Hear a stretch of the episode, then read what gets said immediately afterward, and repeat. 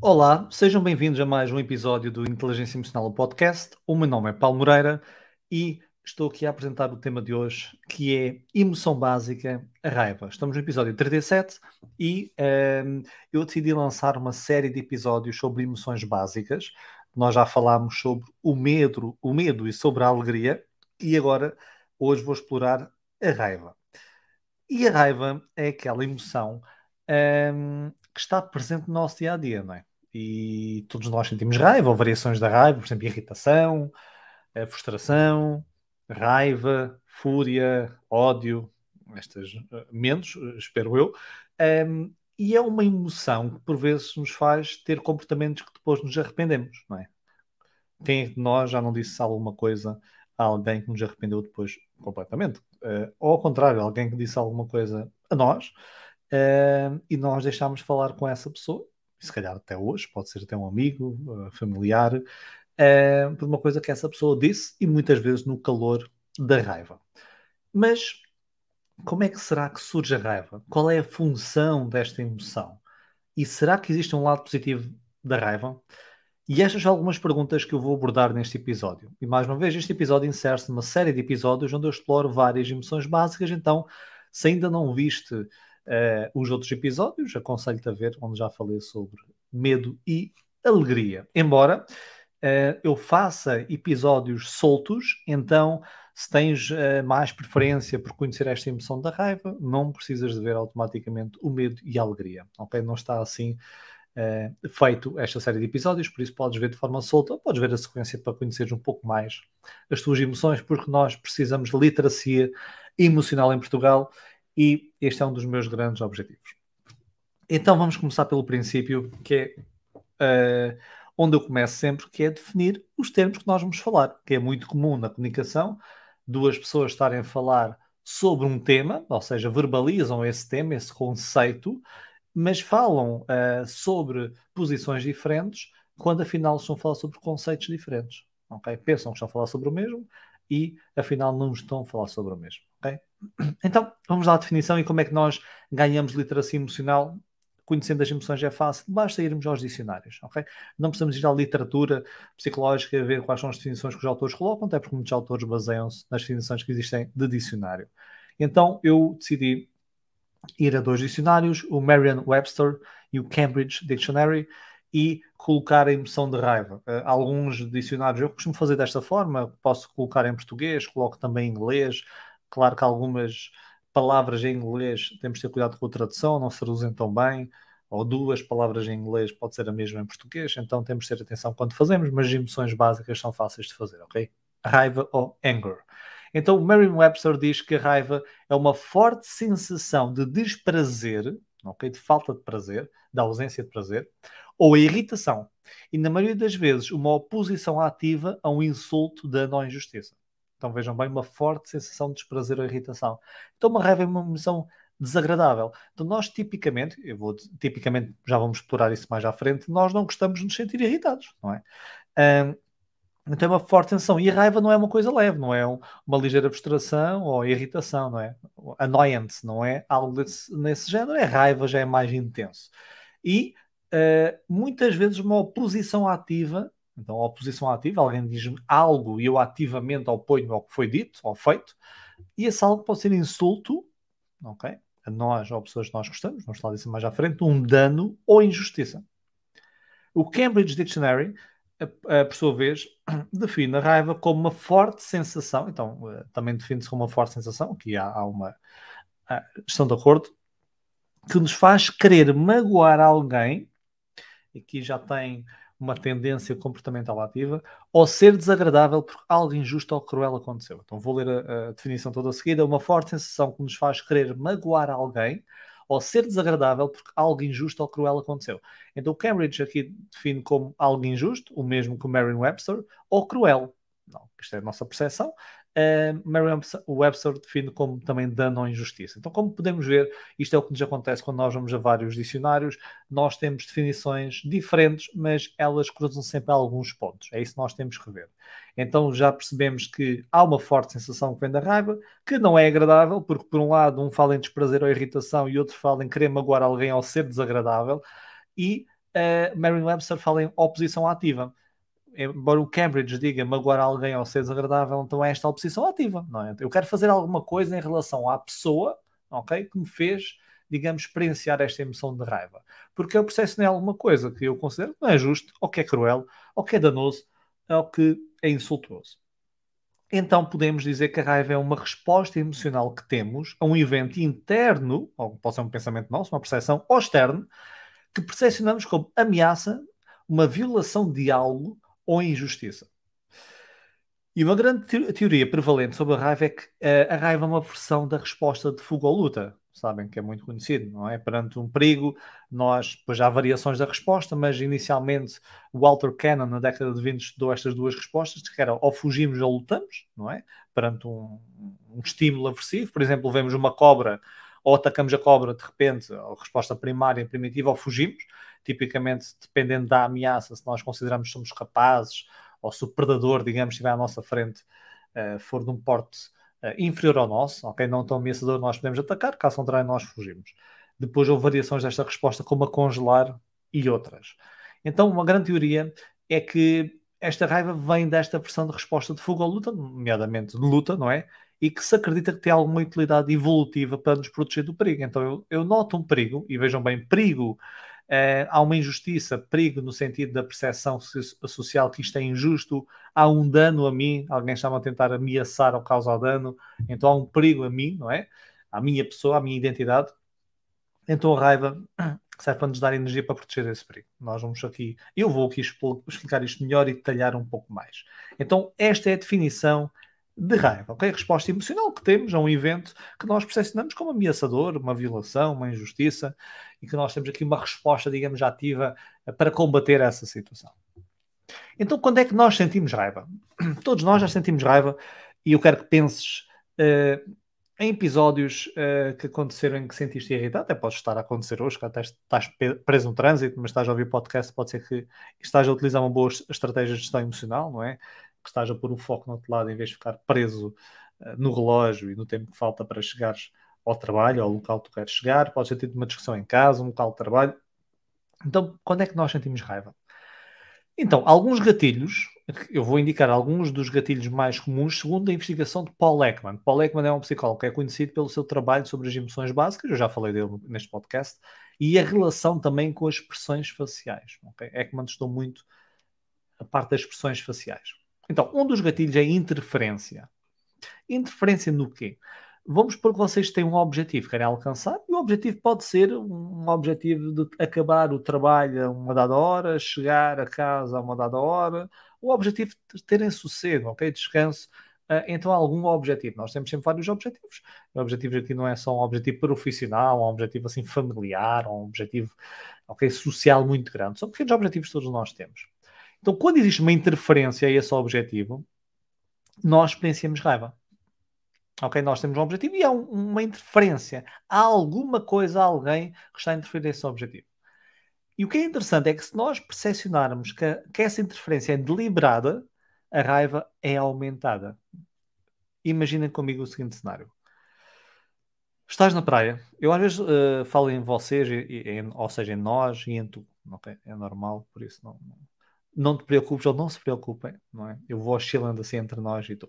Então imagina que estás na praia a descansar, o teu objetivo é esse, estar lá tranquilo, ok? Descansar, aproveitar e começas a ouvir um barulho constante. Pum, pum, pum.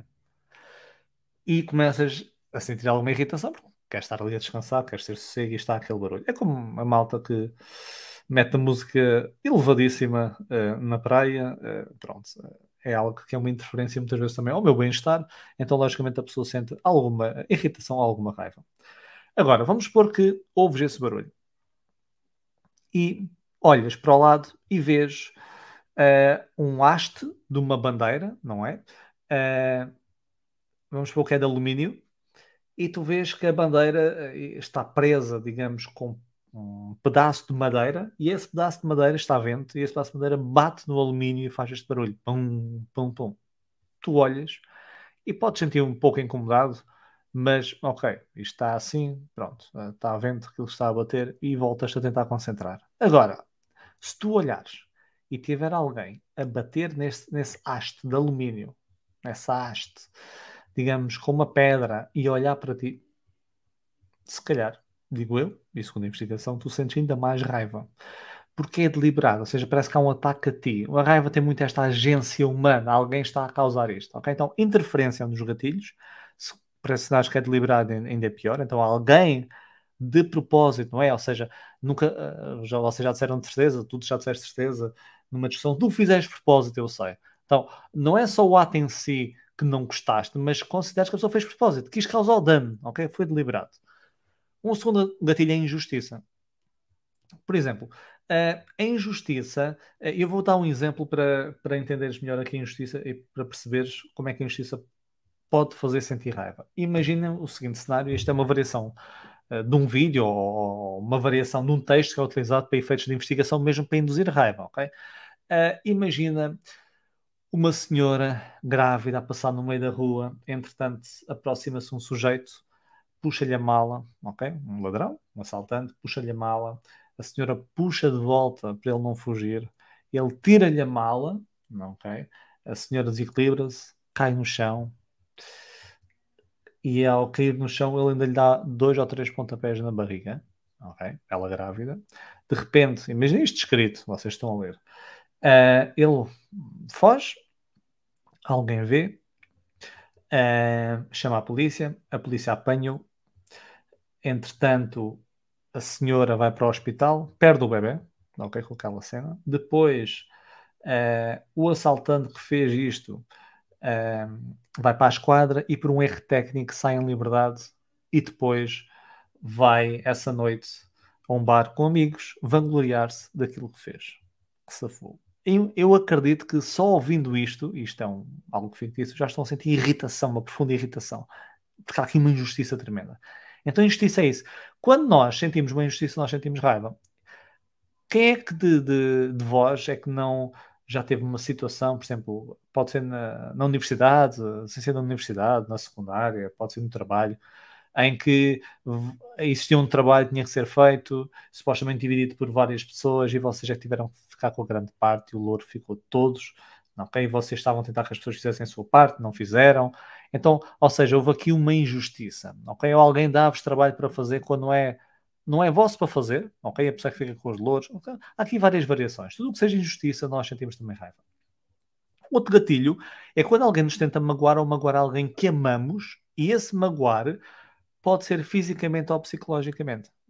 Eu vou-vos dar um, um, um, relato, um exemplo, e este relato é real, por acaso é muito parecido à história que eu contei fictícia anterior, mas este relato é real e até foi uh, contado, digamos, pela minha mãe. A minha mãe era professora de matemática e ciências, uh, agora já está reformada, e ela conta que, uh, já no, no, seu fim de carreira, havia uma colega dela que estava grávida, daí a história parecia ser parecida, há aqui uma, uma variação, mas esta história é real, a outra não era. Uh, estava na escola, estava a dar aulas, e um dos alunos estava a fazer barulho e ela diz para o aluno sair e ele sai todo chateado e, e, dá um soco com força na barriga da professora. Okay? Que a professora ficou com dores e tudo e foi mais cedo para casa nesse dia, foi preocupada, logicamente, foi ao hospital com o marido. E o que é que aconteceu aqui? Uh, não, não perdeu o bebê, então, ao contrário da história anterior, mas o marido, contou a minha mãe, o marido uh, apareceu lá na escola com um taco na mão, literalmente, à procura do miúdo. E estamos a falar uh, crianças, isto é do quinto ao nono ano, não sei sinceramente, minha mãe dava do quinto ao sétimo, pronto, idades entre o quinto e sétimo ano, sensivelmente. Então estamos a falar de 10, 11, 12, 13 anos. Então, um homem adulto com um taco, digamos, quase para bater na criança. Então, a raiva faz-nos isso e por vezes nós ficamos cegas de raiva quando vemos, neste caso, a pessoa não foi atacada, ou seja, o marido, neste caso, mas foi a pessoa que amava, e neste caso é duas pessoas que amavam, não é? Então, o ser que estava ainda distante e a esposa. Então, quando alguém tenta magoar, e fisicamente, mas também pode ser psicologicamente, ok? Por exemplo, hum, um dos motivos, há vários, não é só este, mas um dos motivos de algumas crianças praticarem bullying com outras crianças é que essas crianças uh, têm uma baixa autoestima. Logicamente, muitas também têm essas representações em casa, até pode ser um elevado autoestima, atenção, e quer, digamos, transpor, digamos, esse poder. Mas muitas crianças têm também uma baixa autoestima, então, digamos, quando elas se sentem ameaçadas, ou seja, a sua autoestima, a sua identidade, de alguma forma fragilizadas, eh, elas tendem, digamos, a atacar mais outras pessoas. É o mesmo caso com um animal ferido, não é? Um animal ferido, um animal esfomeado, torna-se mais violento. Okay? Então também pode ser aqui, digamos, um ataque psicológico. Quando vocês sentem-se atacados psicologicamente, emocionalmente, pode vir também a raiva. A raiva de outra pessoa é outro gatilho. Então, um, quando vocês observam raiva noutra pessoa, vocês também têm tendência a sentir-se irritados. E o que é que é interessante? Alguns estudos mostram que as emoções negativas, ou seja, como a raiva, a tristeza, nojo, são mais contagiosas do que as positivas. Eu penso que muitos de vocês já devem ter visto algum daqueles vídeos em que alguém está a sorrir, não é? E as pessoas começam-se a sorrir. Ou a rir e começam-se a rir. E dizem, ah, o sorriso é contagioso. Mas parece que mais do que o sorriso ou mais do que as emoções positivas, a raiva e outras emoções negativas transbordam mais. E, por exemplo, também há literatura que mostra que há políticos que utilizam raiva embutida nos debates e faz com que quem os uh, acompanhe, não é? Também sinta mais raiva e mude o seu comportamento. Ou seja, muitas vezes há um aumento de tendência de voto quando são discursos, digamos, mais contagiados com, com ódio e com raiva. E nós vemos isso muito. Né? Por exemplo, Donald Trump tinha um discurso muito nesse sentido e havíamos, digamos, uma grande mobilização das pessoas ativamente. Então, a raiva também de outra pessoa também nos faz sentir raiva. Outros gatilhos, por exemplo, traição, abandono, rejeição. Logicamente, as emoções é um produto automático, mas também, pois há várias teorias sobre isso, nós temos ainda a falar já sobre isso ao, ao longo deste podcast. Quem, quem é novo, bem-vindo, e vocês têm muita informação sobre isto, sobre as várias teorias das emoções. Uh, mas, por exemplo, rejeição nós podemos sentir tristes, deprimidos, desamparados, mas podemos sentir irritados. Outro gatilho é alguém desrespeitar ou quebrar uh, uma norma, uh, lei ou, por exemplo, uma regra cultural. Exemplo, um, eu até vi um meme sobre isto, um, que era um homem a falar com um macaco, a dizer assim: uh, vê se percebes, isto era o que estava no meme, algo do género, vê se percebes. Primeiro tens de deixar as pessoas sair e depois é que tu entras. Ou seja, como se nós, ou seja, como se as pessoas do metro, uh, que antes das pessoas saírem entram logo, pois há uma grande confusão, não é? quem passou por isso já sabe, ou seja, vocês estão a tentar sair do metro, o metro está cheio, depois ainda estão outras pessoas a tentar entrar, então vocês nem conseguem sair, a pessoa nem consegue entrar, não faz sentido nenhum. Ou seja, primeiro deve-se sair, deve-se esvaziar para entrar, não é? O mesmo que um chá está cheio, quando é que está cheio, não vamos pôr mais chá em cima, primeiro esvazia para entrar. Uh, então é uma coisa que pode sentir, digamos, irritação, porque há uma regra cultural, pode não ser uma lei, ok? Mas há uma regra cultural e vê-se isso no metro, as pessoas irritarem-se e, e, a mandarem bocas para o ar, uh, e utilizar sarcasmo mesmo com isso. E também estados físicos desconfortáveis podem induzir mais em raiva. Por exemplo, um, a investigação, há um, há um, conceito muito interessante, um nome em inglês que não, não dá para traduzir em português, que é hungry. E hungry coloca duas coisas: é angry, angry de zangado, ok? De raiva, e hungry de fome. Então, hungry de fome com angry de zangado. Só que eles conjugam esses dois nomes. Então, angry de, de raiva é começa com A. A-N-G-R-Y, ok? A-N-G-R-Y. E a fome é H-U-N-G-R-Y. E o angry, a conjugação dos dois é H-A-N-G-R-I. Ou seja, em vez de ser H-U de fome, ou tirar o H e colocar a raiva, é H-A. É como fome com fome zangado, zangado com fome. Uh, e a investigação mostra, houve um estudo que eu assisti, em que os participantes uh, passavam por uh, peripécias em que era para induzir estados uh, de irritação e um grupo de participantes tinha que ir ao laboratório ou não podiam ter comida às X horas, ou seja, muito, tipo 6 horas para cima, salvo erro, e outro grupo tinha que ir saciado para o laboratório. E o que se descobriu foi que neste contexto negativo, quem estava com fome percebe-se no contexto como muito mais negativo e sentiu emoções muito mais intensas e mais desagradáveis, até ódio, ok? Sentiram ódio, inclusive, que não aconteceu com o grupo saciado. Então, quando nós temos fome, e até existe aquela. Eh, até existe hum, aquela publicidade, não é? Não és tu quando estás com fome, depois é a diva, pronto. Então é um pouco isso. Há pessoas com fome ficam mais irritadiças. E há pessoas que com privação de sono também ficam mais irritadiças, por exemplo. E os estados físicos podem ser outros. Um, Vou-vos colocar aqui uma questão e quero que pensem qual é que será a causa.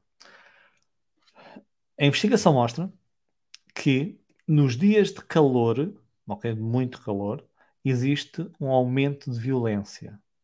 Ok? Então, muito calor, há, existe mais violência. Por que será?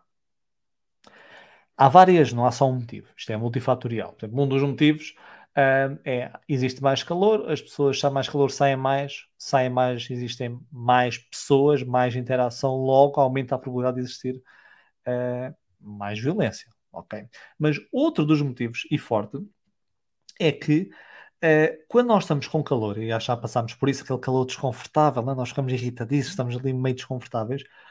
Se nós estamos com calor, logo estamos num estado físico desconfortável, uh, e se há alguma coisa que nos pode potencialmente irritar, que atenção, quando nós estamos bem não nos irrita, mas uma coisa pequenina, nós vamos fazer uma atribuição incorreta daquilo, vamos dar muito mais valor àquilo, ou vamos dar muito mais valor, peso negativo, à pessoa que nos diz uma coisa que nos incomodou.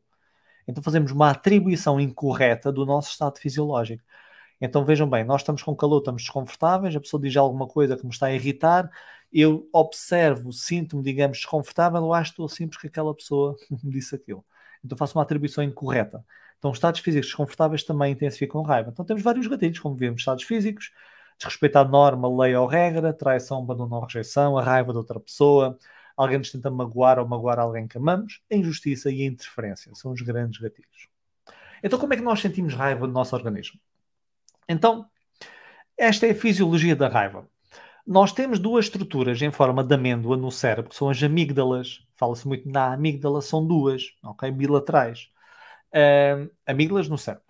E as amígdalas são um detector de saliência e de perigo também. Ou seja, antigamente considerava-se que era apenas um detector de perigo, hoje em dia sabe-se que é de saliência. Saliência significa que também emoções agradáveis, se forem intensas, a amígdala gera atividade, ok? Mas tipicamente elas estão mais associadas a um detector de perigo, então são responsáveis por identificar ameaças e essas amígdalas, quando identificam ameaças, então, ou seja, vocês percebem alguma coisa como ameaçador, que é um dos gatilhos, as amígdalas dão um alarme ok? É um, pensem na amígdala ou nas amígdalas como um, um alarme, um sistema de alarme do cérebro. E a amígdala é tão eficiente, este ator de, de, de, incêndios, que consegue reagir antes do nosso, digamos, cérebro racional, antes do córtex. E esta parte do córtex, o córtex pré-frontal, situa-se atrás da testa, está muito associado ao pensamento e ao julgamento, ok? Pensar a tomada de decisão, ao pensamento deliberado. Então, nós conseguimos agir antes de pensar é porque nós dizemos coisas depois arrependemos. É porque nós vemos alguma coisa no chão, como já me aconteceu, pensam que é uma cobra, uh, reagem como se fosse uma cobra, ou seja, dão um salto para trás, depois olham, olham novamente e é, por exemplo, um tronco no chão. Que todos nós já passamos por coisas parecidas. Então, estas eh, as amígdalas enviam um sinal que reage antes deste córtex, os nossos músculos começam a ficar uh, tensos, químicos que são conhecidos como catecolaminas. Okay? Catecolaminas são libertados e estas catecolaminas fazem com que sentimos um pico de energia. É porque nós, quando estamos com raiva, ficamos é, com muita energia uh, e leva a que queiramos tomar uma ação. Então vem um pico de energia, então alguém atravessa-se no trânsito, por exemplo, e nós ficamos com um pico de energia e gritamos e apitamos, etc. Vemos uma injustiça aí e chamamos a pessoa à parte, por exemplo. Uh, então esta energia leva a que a gente tome a ação o sangue também flui para os membros superiores e para as extremidades, para nos preparar para a ação física, okay? por exemplo, uh, vão para, para os membros, por exemplo, para os braços, não é? para as mãos, nós sentimos as mãos mais quentes para atacar, supostamente, é uma linha evolutiva, segundo esta linha evolutiva, nós ficamos com a cara mais avermelhada, não é? São as extremidades, o sangue flui para lá. Mais químicos e hormonas, como a adrenalina e noradrenalina também são libertados, e esta adrenalina e noradrenalina faz com que este estado de ativação seja ainda mais duradouro e nós ficamos preparados para lutar. E este estado de ativação, e acho que todos nós já passámos por isso, eu já passei, uh, pode durar muito tempo. Ou seja, as emoções são definidas como curta duração, mas este efeito fenomenológico da raiva pode levar muito tempo, pode levar horas e dias, ok? Uh, nós ficamos irritados. Eu recordo uma situação que aconteceu que me irritou e eu, passado dois dias, estava a pensar naquilo. Logicamente, não, ao segundo dia não me estava a tirar o tempo, uh, nem, nem me tirou a calma, digamos, para dormir, mas quando recordava uh, daquilo e recordava automaticamente, sem, sem pensar quase liberadamente, parecia que me vinha à cabeça, uh, irritava-me, notava ainda alguma irritação, um pouco menos, mas, mas notava. Então permanece comigo e permanece connosco e diminui, ou seja, como nós ficamos assim mais ativados mais tempo neste estado, diminui o nosso limiar de tolerância à raiva. Ou seja, nós ficamos mais facilmente novamente irritados. E mesmo quando nos acalmamos, existe ainda um período em que nós podemos ficar muito irritados com pequenas irritações que normalmente não nos aborreciam. Não nos aconteceu já?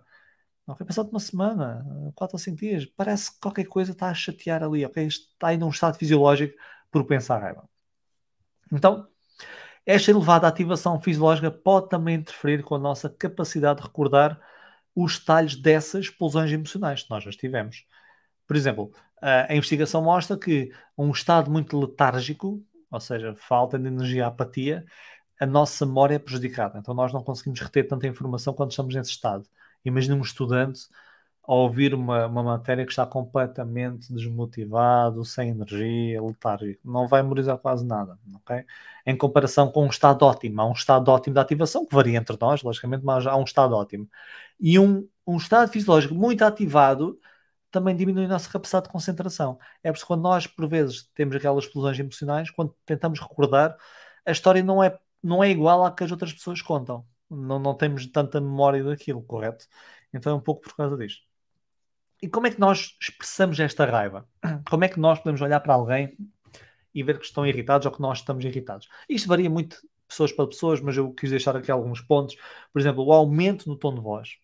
Então é aquele pico de energia e como a raiva é, digamos, um momento de eu atacar, eu ataco também verbalmente e não verbalmente. Então eu aumento o tom de voz para ficar superior à outra pessoa, para dominar a outra pessoa. Punhos fechados porque nós temos tensão muscular, temos a tendência de fechar os punhos, que há tensão. Ficamos com aquela expressão carrancuda, não é? Cara fechada. O queixo para a frente, e muitas vezes o queixo avançado já é sinal de alguma raiva, digamos, mais agressiva. Os lábios cerrados. Há quem defenda os lábios cerrados, é, é, é tensão comprimida, é raiva comprimida, não é? Vocês nunca ouviram alguma coisa que não concordaram, não gostaram nada e fecharam sim, apertaram os lábios, né? para não dizer nada, desagradável. Então há ali tensão nos lábios, as nossas sobrancelhas descem e ficam juntas, ou formam um V, ou seja, os cantos internos descem. Porque é o olhar focado, olhar no alvo, há sempre um alvo que nós estamos a olhar. Tremores, podemos ficar com tremores, estão a ver as catecolaminas, adrenalina, noradrenalina, é aqui muita energia e nós até podemos tremer e até podemos suar excessivamente. Então, quando nós vemos suores, tremores, as sobrancelhas cerradas, lábios cerrados, queixo para a frente, expressão carrancuda, punhos fechados e aumento no tom de voz, são formas que nós vemos uh, outras pessoas ou nós próprios expressar esta emoção de raiva. Agora, saindo desta parte fenomenológica, ou seja, como é que nós sentimos fisiologicamente e como é que vemos outras pessoas a sentir raiva, eu achei interessante trazer, uh, não falei uh, quando foi o medo e a alegria, mas eu vou variando um pouco para também trazer aqui diversidade. Quais são os traços de personalidade, hábitos e atitudes que nos levam a sentir mais raiva? Porquê que há pessoas que sentem mais raiva do que outras? Há muitos fatores, atenção. Estou apenas a pôr alguns fatores ligados à, à, à psicologia, que é a minha área. Uh, não vou pôr aqui, logicamente, por exemplo, traumas de infância que podem influenciar alguma parte de carga genética. Vou pôr aqui algumas ideias eh, para nós refletirmos sobre elas, entendermos e conhecermos melhor esta emoção. Então, primeiro traço de personalidade. Houve um estudo que foi feito por Christopher Pease e Gary Lewis, da Universidade de York, e eles examinaram as correlações entre a raiva e traços de personalidade dos Big Five. Os Big Five é uma teoria que analisa cinco grandes traços de personalidade. É a teoria mais validada de todas. Já é teorias da personalidade, a maior parte delas não tem validação, atenção científica e empírica. Ao contrário dos Big Five, têm mais consistência uh, na literatura. E o que é que uh, este estudo encontrou? Mais raiva, então participantes que apresentavam maior índice de raiva apresentavam também um maior neuroticismo. E o que é que é neuroticismo? Por vezes nós dizemos que a pessoa é neurótica e utilizamos uh, a expressão de forma errada. Neuroticismo é a tendência de nós experienciarmos mais emoções negativas e também de responder de forma mais negativa às situações. Então, aquelas pessoas que, perante as pequenas coisas, reagem tipicamente mal, estão a ver, e que tipicamente durante o dia experienciam mais emoções negativas, essas pessoas, ou poderás ser tu, ou ouvinte, neste caso, uh, também experienciar esse tipo de emoções e tendência, uh, classifica-se como elevado neuroticismo. E também baixa amabilidade, é outro traço estudado, que é a amabilidade, que traduz assim em português, e está muito ligado, uma baixa amabilidade, a comportamentos mais egoístas e baixa empatia. Então, e isto é um traço de personalidade. Então, pessoas que tipicamente cotam em elevado neuroticismo e baixa amabilidade têm mais raiva. Ou seja, pessoas que tipicamente, e faz sentido, experienciam mais emoções negativas, respondem de forma mais negativa às situações, têm um comportamento muito mais centrado nas suas necessidades e menos empatia com outras pessoas, tendem a ter mais raiva. Até porque a raiva, se virmos bem, tem uma agência humana, como eu disse. A raiva tem um alvo. A raiva, nós, quando estamos irritados, a outra pessoa é a vilã, é o vilão. E nós somos a vítima.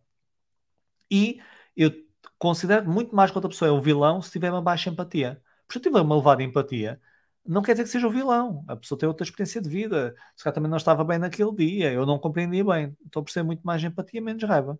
Neste caso, se eu estou muito mais centrado em mim, menos empático, faz sentido que eu sinta mais raiva. E sem ser aqui este traço de personalidade, o que é que também pode nos levar a sentir mais raiva? Para nós também refletirmos sobre isso.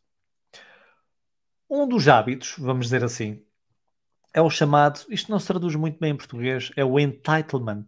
Entitlement é, digamos, em português traduziríamos como direito. Sentir que temos direitos, não é? Mas entitlement é um sentido, digamos, que eu, os meus direitos são superiores. Então, quando nós temos um sentido, ou seja, se nós sentirmos que os nossos direitos e privilégios são superiores às das outras pessoas, eu tenho a tendência de sentir mais raiva. Eu pensei sempre nesta, nesta ideia da raiva que está assente no vilão e na vítima, não é? Que a outra pessoa é má, a outra pessoa é causadora da injustiça, a outra pessoa é causadora do dano, a outra pessoa é causadora, percebem, da ameaça. Então, se eu acho que uh, aquilo que eu tenho e que devo ter é superior à outra pessoa, eu tenho a tendência de sentir mais raiva pela outra pessoa. Outro hábito é o foco em coisas que estão fora do controle pessoal. Ou seja, tudo aquilo que está fora do nosso controle faz-nos sentir mais raiva. Vamos supor que eu foco muito em tentar mudar o comportamento do meu parceiro ou da minha parceira. Eu tenho tendência a sentir mais raiva, porque raiva é exterior. Exteriorizar alguém, ok? Então, quanto mais vocês vão sentirem controle, mais raiva vocês vão sentir. Outro hábito é nós tentarmos regular as nossas emoções de forma externa. Então, controlando o ambiente. Ou seja, em vez de concentrarem em vocês próprios, tentar regular as coisas à vossa volta, ok? Tentando que as coisas, ok, corra tudo bem, não é perfeito, controlar tudo, tentar está tudo sob o vosso controle, mas de lá fora e não cá dentro. Então, alguma coisa foge do que estavam, do que vocês queriam.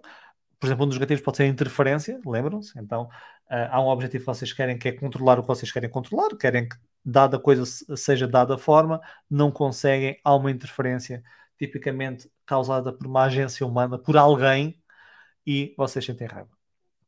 O locus control externo, locus control é muito o que, nós, o que eu falei agora há pouco, da regulação externa das emoções, que é quando nós acreditamos que o bem-estar, por exemplo, é controlado por fontes fora de nós, que está tudo fora de nós.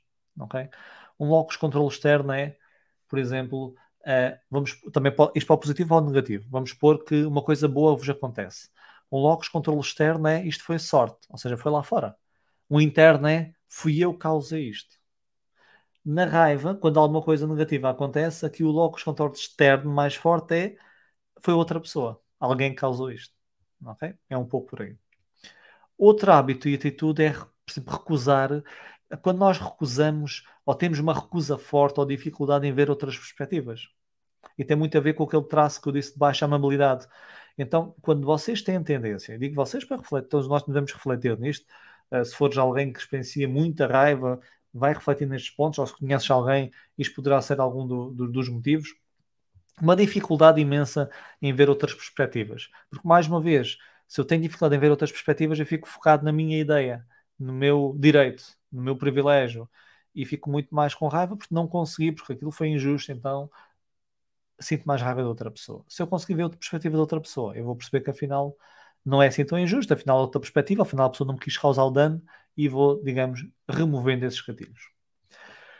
E outra também, outra hábito e atitude, são pessoas que têm baixa tolerância ao desconforto. Uh, ainda há aqui algo mais algumas, mas baixa tolerância ao desconforto uh, pessoas não estão habituadas a ficar desconfortáveis. Então querem ficar confortáveis ao máximo, querem controlar tudo mais uma vez e não conseguem ter desconforto, desconforto emocional, desconforto psicológico, desconforto físico irritam-se muito mais facilmente. Baixa tolerância à ambiguidade também. Então, a ambiguidade, mais uma vez, pessoas querem ter certeza sobre como é que as coisas vão ser. Então, entender, ok, vamos por ali ou por outro lado. Estamos a marcar férias. Não, não, mas vamos a cotéis, ok? Em que dias? Então, a ambiguidade não reage muito bem, tipicamente leva mais à raiva. Pessoas também, também têm a ver mais uma vez com a parte exterior, que tem um foco muito na culpa, ou seja, se conheceres alguém que tipicamente quando alguma coisa acontece negativa, existe um problema, a pessoa está mais focada em atribuir culpas, ou seja, foi a tal pessoa, quem é que fez isto, okay? ou aquele líder, quem é que fez isto? E fica ali o dia todo à procura do culpado, em vez de focar como resolver o que aconteceu, ok? Aumenta também a nossa raiva, logicamente. Eu quero é o culpado, eu quero mais uma vez é o vilão, não é? Quem é que fez isto? Um ego frágil é também, digamos, um hábito ou atitude, porque isto não é um traço, é, e aqui o ego frágil, eu até já falei há pouco, ou seja, quanto mais vulnerável nós nos sentimos, mais ameaça nós percepcionamos. E vemos isso, como eu tinha dito há pouco, no mundo animal. Os animais feridos ou esfomeados, mais uma vez, são mais ferozes. Então há aqui um ego frágil e eu fico tipicamente com mais raiva para me defender. Eu sinto cada vez mais ameaçado. Okay? Se eu não estou bem comigo próprio, uh, não estou muito bem também com as outras pessoas é, há um ditado, um provérbio, um provérbio africano, eu estava a tentar agora recordar-me, que veio mesmo à cabeça, é, que é algo do género. Se nós não tivermos inimigo interior, o inimigo exterior não nos consegue fazer mal. Okay? Se nós não tivermos inimigo interior, o inimigo exterior não nos consegue fazer mal. Logicamente, nós sabemos que isto são uh, dizeres, ditados, e temos que usar uh, o significado disto. Logicamente, na prática, o inimigo exterior fisicamente se me bater está-me a fazer mal nesse sentido, mas nós acho que entendemos que é um pouco nesta linha que nós temos vindo a falar. Se nós conhecemos bem, temos uma boa autoconfiança, uma boa autoestima, trabalharmos em nós, o resto nós lidamos muito melhor, ok? Não nos faz mal nesse sentido, até porque as emoções têm muito a ver com o significado que nós damos a essas emoções. Vou só aqui dar um, um golo de água, estou aqui a falar muito e, e, e, a informação que ainda tenho que dar aqui à frente, que eu penso vai ser interessante uh, para quem está a ouvir. Então, que tipos de raiva é que existem? Será que todas as raivas são iguais? Não. Eu há pouco, e comecei o podcast assim, logo no início da apresentação, e disse que tipicamente, usei a expressão tipicamente, nós não gostamos de sentir raiva. Tipicamente porquê? Por vezes há uma raiva, um tipo de raiva que nós até gostamos de sentir, ou muitas pessoas gostam de sentir. E esse tipo de raiva é indignação moral. Então existem quatro, nós fomos à literatura, há várias teorias, há vários tipos, formas, eh, pronto, estilos. Vou falar de quatro tipos de comuns de raiva. Uma delas é indignação moral. Ok? Raiva moral. É quando nós sentimos uma indignação perante as injustiças do mundo. Ou seja, a destruição do ambiente, crueldade animal ou relações abusivas que assistimos. Por exemplo, uh, vamos supor que eu sou vegan. Uh, e eu, por acaso, é alguma coisa que, que eu sou parcialmente vegan, okay? vegetariano vegan. Uh, mas vamos supor que eu tenho uma ideia sobre esta crueldade animal. Cada vez que vejo um maltrato animal, eu fico indignado com isto que é o que acontece. Okay? E depois há várias formas de indignação. Então, esta indignação de como é que os animais são maltratados okay, faz sentir raiva, porque é uma injustiça. Okay? Por exemplo, é um dano que nós percepcionamos, há pessoas que gostamos, neste caso, pode ser não, pessoas não humanas. Há uma raiva. Mas esta raiva, embora seja mate sentir. Uh, fisiologicamente reativa essa mesma parte. Por outro lado, é uma raiva quase positiva, que a pessoa gosta de sentir porque se sente, digamos, ligada a um valor, ok? A um, uma entidade, digamos, a, a, proteção dos animais. Então dá, digamos, esta, esta virtude moral, podemos dizer assim. Então, indignação moral, por exemplo, se vocês forem amigos do ambiente, mais ou menos relações abusivas que vocês assistem, por exemplo, é uma raiva, mas uma raiva que faz ligar, ok, eu estou a sentir raiva por alguma coisa que tem um valor por trás muito sólido, muito positivo. Então, digamos, há uma conotação também positiva, digamos, um sentimento positivo nesta raiva, ok?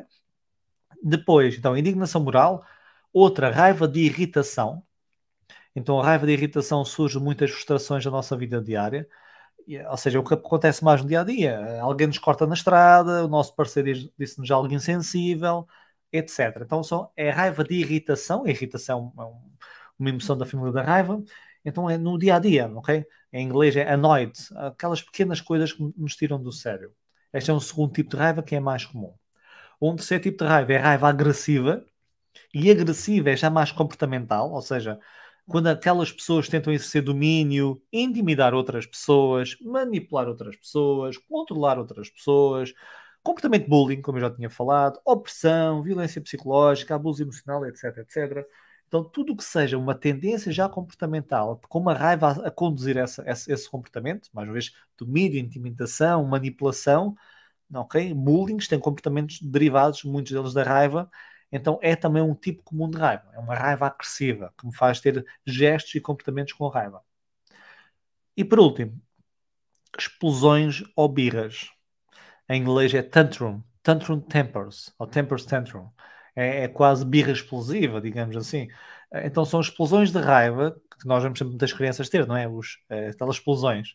São explosões de raiva desproporcionais quando os nossos interesses, desejos e necessidades não são satisfeitos. Então, como, estamos, como conseguimos ver, há quatro tipos. Então, uma tem a ver com os nossos valores, que é aquela parte da indignação moral. Outra tem a ver com as pequenas situações do nosso dia a dia, os pequenos gatilhos. Outra tem a ver com umas tendências já mais comportamental. E a outra, com grandes explosões completamente desproporcionais. Por exemplo, a raiva da irritação pode ser proporcional. A explosão birra muitas vezes não é. Por exemplo, uma criança que não sabe autorregular, de repente que não consegue ter aquilo que quer no supermercado, um brinquedo, que se calhar já tem aquele brinquedo ao parecido em casa, e começa aos berros, é uma birra, uma explosão, ok? Desproporcional, então, desproporcional a nosso vê logicamente, mas a criança não sabendo regular, logicamente é proporcional para ela, porque é o, é o que ela consegue fazer naquele momento. Então, quatro tipos comuns de raiva. A raiva, quando nós falamos em raiva, não é só a raiva. Ok, então, para que serve a raiva? Uh, qual é a função da raiva? A raiva dá-nos esta força, esta energia. Há vários tipos de raiva, mas há um comportamento tipicamente mais agressivo. Então, qual, para que é serve a raiva se as emoções, com base neste pressuposto, que é o pressuposto que eu também defendo, que é um propósito evolutivamente vantajoso, biologicamente vantajoso, ou seja, sentir raiva naquele momento é melhor do que não sentir, qual é a função? Então, uh, foi feito um estudo, e eu já falei um pouco, há pouco sobre esse estudo, mais ou menos, uh, uma variação desse estudo. Um estudo conduzido por Julie Goldberg, da Universidade da Califórnia, e pelos seus colegas, então Julie Goldberg, da Califórnia, em que apresentou um vídeo de um homem a espancar um adolescente indefeso. Estão a ver, há aqui variações, grávida, adolescente indefeso, um senhor idoso, para ver esta, digamos, uma assimetria entre o agressor e quem está a ser agredido. Porque se for um homem espancar, digamos, alguém que pratica culturismo, uma pessoa grande, não sentimos tanta injustiça. Logicamente não gostamos, mas não sentimos injustiça. Uh, então, um homem espancar um adolescente indefeso era o vídeo. E depois existia aqui quatro situações. Então, vocês viam o homem espancar um adolescente indefeso e supostamente uh, depois viam informação extra sobre isso. E podiam estar em um de quatro grupos diferentes. Um dos grupos era-vos indicado que o agressor era punido. Então vocês viram aquilo que depois era dito. Ele foi preso, cumpriu dois anos de prisão, teve que pagar mais despesas hospitalares e ainda uma indenização. Foi punido. Outro grupo, ok? As pessoas, uh, isto era entre grupos, então ou estavam num grupo ou noutro, não estavam nos quatro grupos. Outro grupo era dito que o agressor tinha escapado sem punição por via de um erro técnico. É um pouco como eu tinha dito, as variações de, de, deste tipo de experiências que a pessoa foi a, tal que espancou a, a, senhora grávida, depois vai, vai à, à esquadra e, e, sai por um problema técnico também. Então, vocês leem que o agressor escapou por, uh, sem punição por causa de um erro técnico. Então, também foi à polícia, foi à esquadra, mas depois escapou impune. Outro grupo não era dada informação sobre o destino do agressor. Ou seja, nesse grupo, vocês viam o vídeo e depois não sabiam o que é que tinha acontecido a seguir. E um, uma condição de controle em que não existia emoção. Ou seja, neste caso, a condição de controle é que não há, uh, o, digamos, uh, não existe este vídeo. Vocês não veem vídeo de homens espancar um, um adolescente indefeso, apenas saltam esta etapa. Em quatro grupos, um é punido, outro sai por erro técnico, outro não é dada informação e outro vocês não assistem ao vídeo. E depois o que é que eles fizeram? Um, eles apresentavam situações não relacionadas e mediam a vontade de punir essas pessoas. Ou seja, vocês depois de ver esse vídeo, apareciam outras situações, podiam ser mais ou menos injustas, e o quanto, o quanto é que vocês estavam dispostos a punir essas pessoas. E o que é que eles verificaram nesse estudo? Quando uh, as pessoas viam o vídeo do agressor uh, a bater no adolescente indefeso e essa pessoa tinha sido punida, a seguir, quando foram, digamos, uh, avaliar as situações seguintes, avaliaram as situações de forma muito mais homogénea. Agora, quando as pessoas tinham informação, estavam no grupo que o agressor tinha uh, fugido, ou fugido, neste caso escapado por via de um erro técnico, que essa era a, a, condição onde gerava mais injustiça, não é? Correto? A seguir, tinham muito mais tendência a querer punir mais outras pessoas, nada relacionadas com o vídeo que tinham acabado de assistir. Então, qual é a função da raiva? Este enquadramento. A raiva serve, parece, para repor o sentimento de injustiça. Ou seja, vejam bem, vocês notam que o mundo é injusto. Neste caso, sentindo raiva, o mundo está a ser injusto. Então vocês, de repente, olham para o mundo e querem repor esta justiça. Falta justiça no mundo. E de repente repõe noutros, noutros contextos, noutros sítios. Então raiva serve para repor o sentimento de injustiça, fazer com que outros, outros cumpram normas sociais e dar-nos energia e confiança para nós defendermos de quem quer abusar de nós.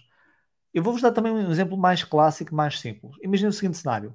Vocês estão trabalhando numa empresa. Um colega vosso uh, pede-vos para fazer uma coisa, que é trabalho dele, e vocês fazem. Vocês têm muito para fazer, ele tem menos que vocês, e vocês fazem o trabalho. Dia seguinte a mesma coisa.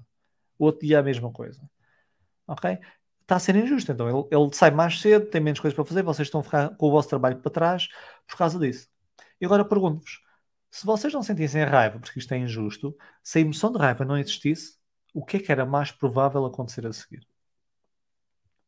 Era a pessoa continuar a fazer isso, a abusar de vocês.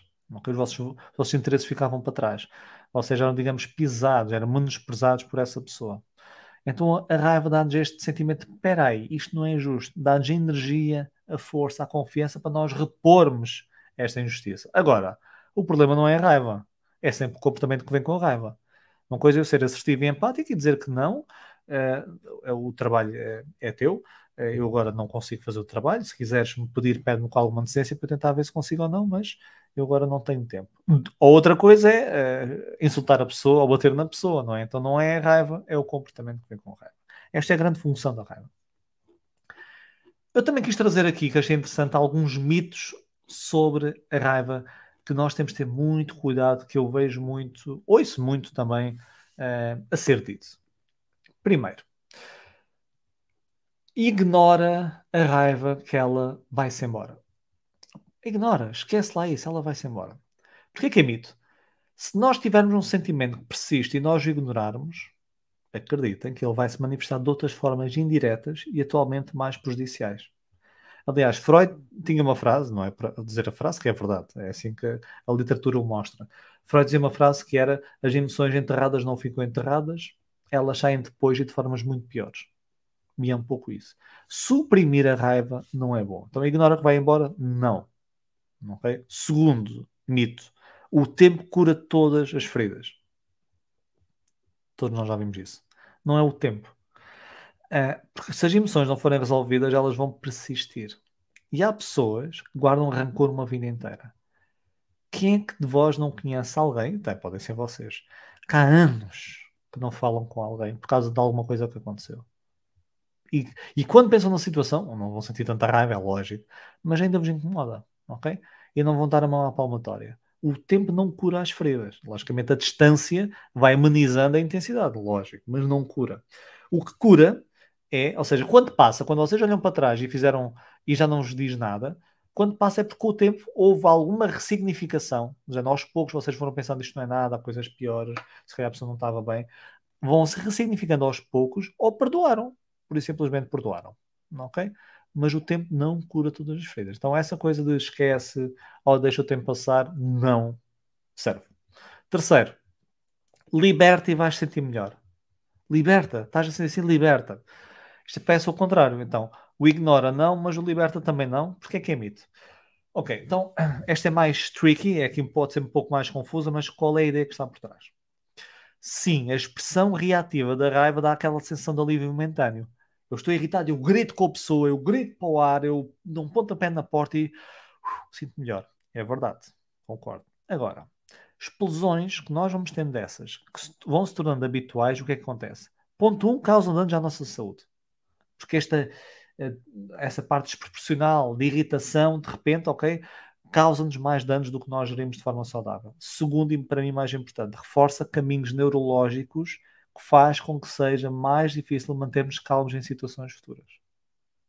Ok? Ou seja, se vocês tiverem tendência e tiverem este mito de liberta e sentes-te melhor, de gritar, o que é que vai acontecer? A seguir vocês vão ter tendência de gritar mais e vão reforçando este caminho neurológico. E cada vez, para as situações, gritam mais facilmente e mais rapidamente e é mais difícil sentirem-se calmos. Então, sim, sentem-se melhor no momento, mas é pior a médio e longo prazo. Sem contar que se estas explosões forem direcionadas às pessoas que estão à nossa volta, prejudicam os nossos relacionamentos, não é?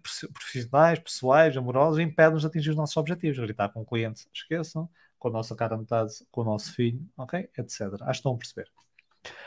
Um quarto mito. Se eu não mostrar raiva, os outros vão abusar de mim. E eu acabei de dizer aquilo mesmo, há pouco, se um colega vosso uh, estiver a abusar, vamos dizer, no trabalho, uh, se vocês não tivessem raiva, ele continuava a abusar. Mas uma coisa é sentir raiva, outra coisa é mostrar a raiva. Atenção, são conceitos diferentes, mas não é emoção, é o comportamento. Então, se nós mostrarmos raiva, ou seja, que estamos irritados, e mostrar, estou a dizer mostrar de forma negativa, a curto prazo gera respeito. Ok, por via do medo, é verdade. Se eu, dizer, se eu gritar com o meu colega dizer não te faço nada a isto, quem tu pensas que és, por exemplo, ele não vai pedir mais. Agora, ao longo do tempo faz com que as pessoas queiram se afastar de nós e além disso, uh, se eu tenho medo que os outros abusem de mim e por isso mostro raiva, o que vai acontecer é que nós mostramos que não somos capazes de lidar connosco próprios. Então as pessoas perdem respeito. Pensem lá, vocês respeitam pessoas que a qualquer situação, pequena situação, gritam, perdem as tribeiras? Não. Então é a mesma coisa. Quinto mito. Eu sou uma pessoa zangada por natureza. Quando nós dizemos isto, zangada por natureza, logicamente que há fatores ligados à genética, a propensões genéticas, sim, à personalidade, sim. Mas se vocês disserem sou pessoa zangada, esta atitude faz com que investimos menos esforço em trabalhar a nossa raiva. Ou seja, ah, eu sou por natureza. Ok, automaticamente eu não invisto tanto esforço. É óbvio, logo eu vou manter-me assim. E além disso, estamos a confundir o sentimento com o comportamento, mais uma vez. Uma coisa é eu sentir raiva mais facilmente, sim. Outra coisa é demonstrar de forma negativa a raiva porque eu sou assim. Ah, eu dou um pontapé na porta e sou mesmo assim, é por natureza. Já o meu pai batia nas portas, ok? Eu não, eu não nasço no útero a dar pontapés nas portas, que é uma construção social. Eu observo isso. Então não é bem natureza. Pronto, isso depois é debatível. Sexta, um, sexto mito e último que eu coloquei para vocês são os outros que me fazem ficar irritado. Se não fossem as outras pessoas, estava tudo bem. ok. Sim, embora os outros sejam um gatilho, eles não são a causa final. Claro que se eu chegar ao pé de vocês e insultar-vos, vocês sentem mais raiva do que eu elogiar-vos, eu sei. Agora, se eu insultar 100 pessoas, todas reagem da mesma forma? Não. E há umas que nem ficam irritadas, até ficam com pena, até se riem de mim, até há tudo. E, e as que ficam irritadas já há várias intensidades. Há pessoas que ficam ligeiramente aborrecidas, outras ficam com fúria de mim. Isto diz-nos o quê? Os outros são um gatilho, mas não são a causa final. Há sempre uma interpretação do evento, caso contrário, nós vamos reagir todos da mesma forma. E se nós colocamos sempre a causa fora de nós, vamos estar sempre à mercê dos outros. Eu gosto muito de uma frase de Epitectus, que era um estoico, que dizia, ou disse, pelo menos a internet disse que ele disse, qualquer pessoa capaz de te irritar torna-se o teu mestre. Ok? Se qualquer pessoa for capaz de irritar, se são os outros que fazem ficar irritado, esqueçam. É só mestres à vossa volta a mexer os, os cordelinhos e a, as vossas, a gerar as vossas emoções. Agora vamos para finalizar aqui o podcast. Já estamos aqui com 55 minutos. Acho que está a ser aqui o, episódio maior, mas aqui a raiva eu queria vos trazer aqui muitas coisas. Como estão a ver, estou aqui entusiasmado a falar desta emoção. É uma emoção que todos nós experienciamos mais ou menos e é daquelas que muitas vezes aquela emoção que nos leva a cometer as neiras, ao contrário, que a alegria também comete e a tristeza, logicamente, e o medo, neste caso, tristeza não falamos, mas uh, a raiva é mais comum. Emoções da família da, da família da raiva. Eu trouxe aqui quatro Uh, quem está a ver pela primeira vez este episódio não viu os outros, eu, eu, gosto sempre também de falar não só da emoção que estou a falar básica, mas variações dessa emoção. Uma variação, outra emoção, é irritação. Como é que se define irritação? A irritação é um sentimento de agitação, então sentimos agitados, e que nós podemos experienciar como resultado de stress e problemas de saúde ou perturbações físicas. E a irritação pode levar à raiva ou frustração. Eu posso estar irritado, às vezes é quase mais um estado de humor, um estado de humor irritadiço, que pode levar mais facilmente a ficar com raiva ou frustrado. Então é esta agitação que nós estamos e pode ser por várias coisas, alterações físicas, mentais, stress, que depois me pode levar. Porque eu estou irritado, muitas vezes não há assim uma causa muito comum, pode ser mais transversal. Então é mais aqui estado de humor. Uma segunda emoção é frustração. E a frustração pode estar ligada à raiva ou não, é da família. E qual é a diferença? Aqui a frustração é quando nós não estamos a conseguir atingir o nosso objetivo e pode aumentar se esse objetivo nos for negado ou bloqueado. E, e, a frustração muitas vezes tem mais a ver connosco. A raiva há uma agência humana fora, alguém causou algo. A frustração pode ser eu, eu não estou a conseguir avançar neste projeto. E eu não estou a acusar ninguém, eu estou frustrado com isto, ok? Eu não estou a conseguir atingir o objetivo. Agora, se for negado esse objetivo ou bloqueado por terceiras partes, pode aumentar e pode depois passar para a raiva também. Depois, aumentando aqui de intensidade, vingança, ok? Vingança. A vingança é o quê? Uma forte vontade de nós punirmos alguém que nos causou algum tipo de dano. Então veja bem. A raiva, e já uma definição que eu tinha lá em cima logo ao início do Cambridge Dictionary, dizia esta parte de eu digamos, fazer algo a alguém, mas que há uma forte vontade de punição. Okay? A vingança, e atenção, a vingança é uma emoção que pode durar anos. Há pessoas, isto é muito comum, que com um sentimento de vingança têm comportamentos autodestrutivos, autolesivos, ok? Só para se tentar vingar daquela pessoa. São capazes de fazer coisas que no seu dia a dia está a prejudicar a si e à sua família, mas para se vingar de outra pessoa. Cuidado, isto é corrosivo. E depois a fúria. E a fúria é o quê? É uma raiva desordenada. Então a fúria é, é a mãe da raiva. É uma raiva desordenada, intensa e muitas vezes destrutiva. Quanto maior a intensidade, maior a tendência comportamental. E menos a minha capacidade, digamos, de liberação sobre a situação. Daí a raiva desordenada, intensa e pode ser destrutiva. Okay? Então, irritação, frustração, vingança e fúria. Não, isto não é raiva. Eu gosto de, para nós discernirmos entre as emoções, mas são da família da raiva. Então, para fechar aqui o episódio, a raiva é uma emoção que, quando não é bem entendida ou gerida, nós sabemos que pode levar a consequências desastrosas. Podemos perder o nosso emprego, podemos romper ligações amorosas, ligações familiares, podemos não conseguir alcançar objetivos, ok? Pode levar a consequências destas. Mas, mais uma vez, não é emoção, é o comportamento. Então, a raiva sinaliza-nos algo muito importante. Ok? É uma emoção muito importante. E sinaliza injustiça. Sem raiva, nós não sabemos que era injusto ou não. Sinaliza ameaça. Ok? Alguém que quisesse causar dano a mim ou à minha família. Alguém que tivesse a causar, por exemplo, dano a alguém que vocês gostem, pensem muito, e alguém causar dano a essa pessoa. Vocês não sentissem raiva, não estavam tão aptos a proteger essa pessoa. Ok? Estão atentos. Então, sinalizando isso, injustiças, ameaças, a nós ou quem gostamos e interferências aos nossos objetivos. Okay? Aquilo que queremos. Então, mais uma vez, o problema não está na emoção, mas sim na forma como demonstramos essa emoção. Muito obrigado por estares desse lado. Este foi o episódio 37 onde nós falamos sobre emoção básica, a raiva. O meu nome é Paulo Moreira e vemos-nos no próximo episódio. Até lá.